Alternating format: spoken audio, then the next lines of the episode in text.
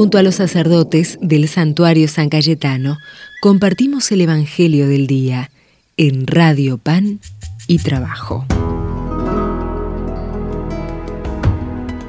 Desde el santuario de San Cayetano leemos la palabra de Dios del evangelista San Lucas. En aquel tiempo entró Jesús en el templo y se puso a echar a los vendedores diciéndoles, está escrito, mi casa es casa de oración, pero ustedes la han convertido en una cueva de ladrones. Todos los días enseñaba en el templo. Los sumos sacerdotes, los lestrados y los senadores del pueblo intentaban quitarlo del medio, pero se dieron cuenta de que no podían hacer nada porque el pueblo estaba pendiente de sus labios. Es palabra del Señor.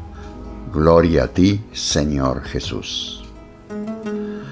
Las películas de Hollywood que mirábamos por televisión cuando éramos chicos nos mostraban un rostro de Jesús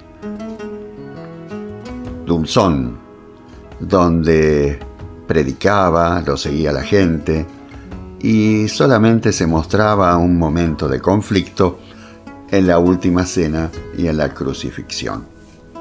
Por eso nos llama la atención este texto de Lucas, donde Jesús llora frente a Jerusalén.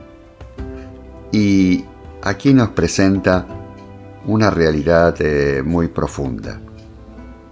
Los poderosos de su tiempo, porque Jesús les molesta con su mensaje, al final deciden matarlo. Es lo mismo que ha pasado en la historia de todos los tiempos. Los que se comprometen con el Evangelio y optan por el Evangelio muchas veces son perseguidos y son matados por odio a Dios y por odio a la fe. Podemos poner muchos ejemplos desde los primeros tiempos de la evangelización hasta muy recientes. Podemos pensar en Rutilio Grande, en El Salvador, al obispo Romero.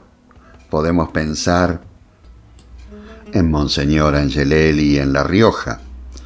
Y bueno, también muchos otros que han dado su vida en nuestro Buenos Aires, Podemos pensar en las catequistas de Bajo Flores, que dieron su vida por enseñar catequesis. Por eso, ser seguidor de Jesús es comprometerse con la justicia, con la verdad y con la fraternidad. Desde el santuario de San Cayetano, los bendigo en el nombre del Padre y del Hijo y del Espíritu Santo. Amén.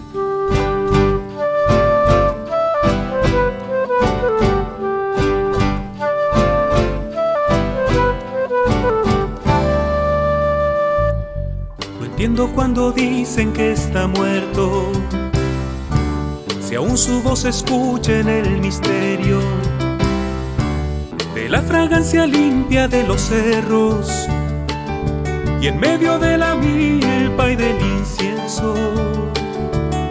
Supongo que no debo preguntarme por qué si ha fallecido no lo entierran,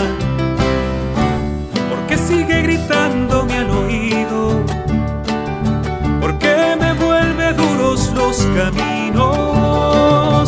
Pregunto por qué si amó le desgarraron sus vestidos elevaron a las cumbres del suplicio. Es como si la tierra le arrebatara la vida para verlo en el futuro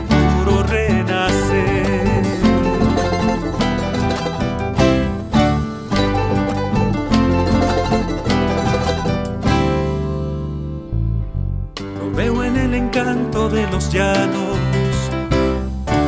donde sembró semilla arando heridas.